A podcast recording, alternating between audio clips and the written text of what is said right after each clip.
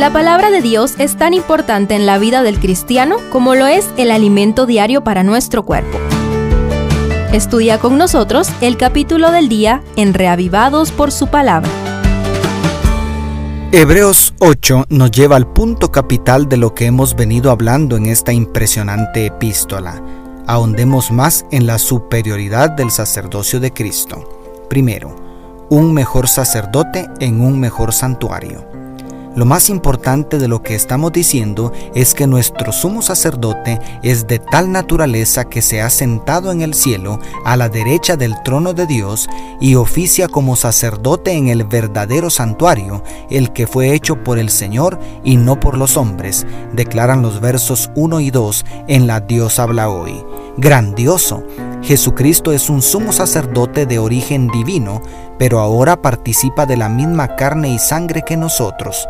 Jesús ofrece un sacrificio infinitamente superior a todos los sacrificios del antiguo pacto juntos y oficia en el santuario original y verdadero del cielo, no en la maqueta hecha de cortinas que levantó Moisés en el desierto, ni en la insignificante representación que construyó Salomón, las cuales eran figura y sombra de las cosas celestiales, como dice el verso 5. Cristo es mediador de un mejor pacto establecido sobre mejores promesas, declara el verso 6.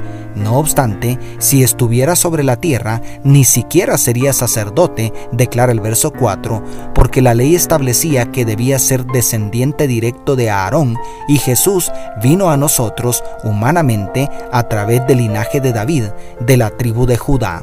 Sin embargo, su ciego fanatismo religioso estaba ignorando que el sacerdocio era anterior a la ley de Moisés, como vimos con Melquisedec, y lo más trágico, estaban ignorando que Jesucristo existió desde la eternidad, antes de David y Abraham.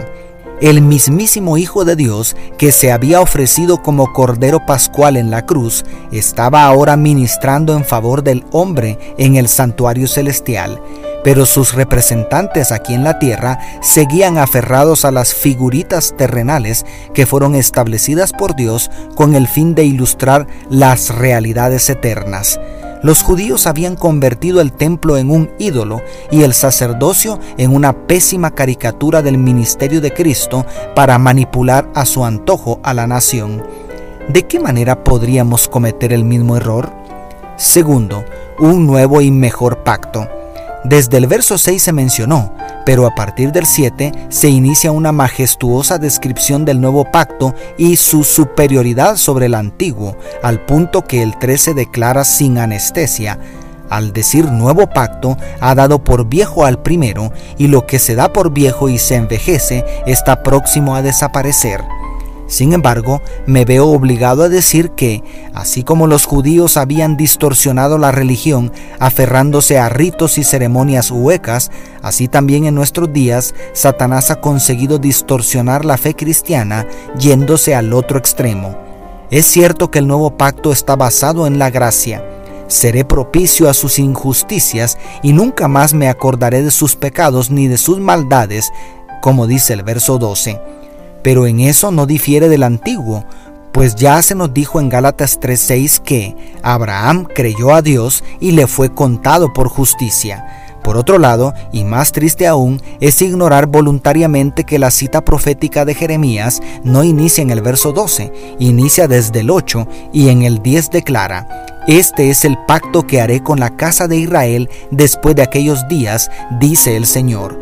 Pondré mis leyes en la mente de ellos y sobre su corazón las escribiré, y seré a ellos por Dios, y ellos me serán a mí por pueblo. Dios y su plan de salvación nunca cambian. En el antiguo pacto la salvación fue por gracia, no como enseñaban los fariseos.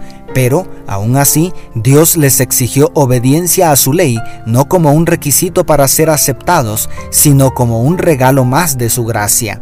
El nuevo pacto es igual, lo único que cambia es que ya no es ilustrado con figuritas, sino que somos testigos de las realidades celestiales en Cristo Jesús.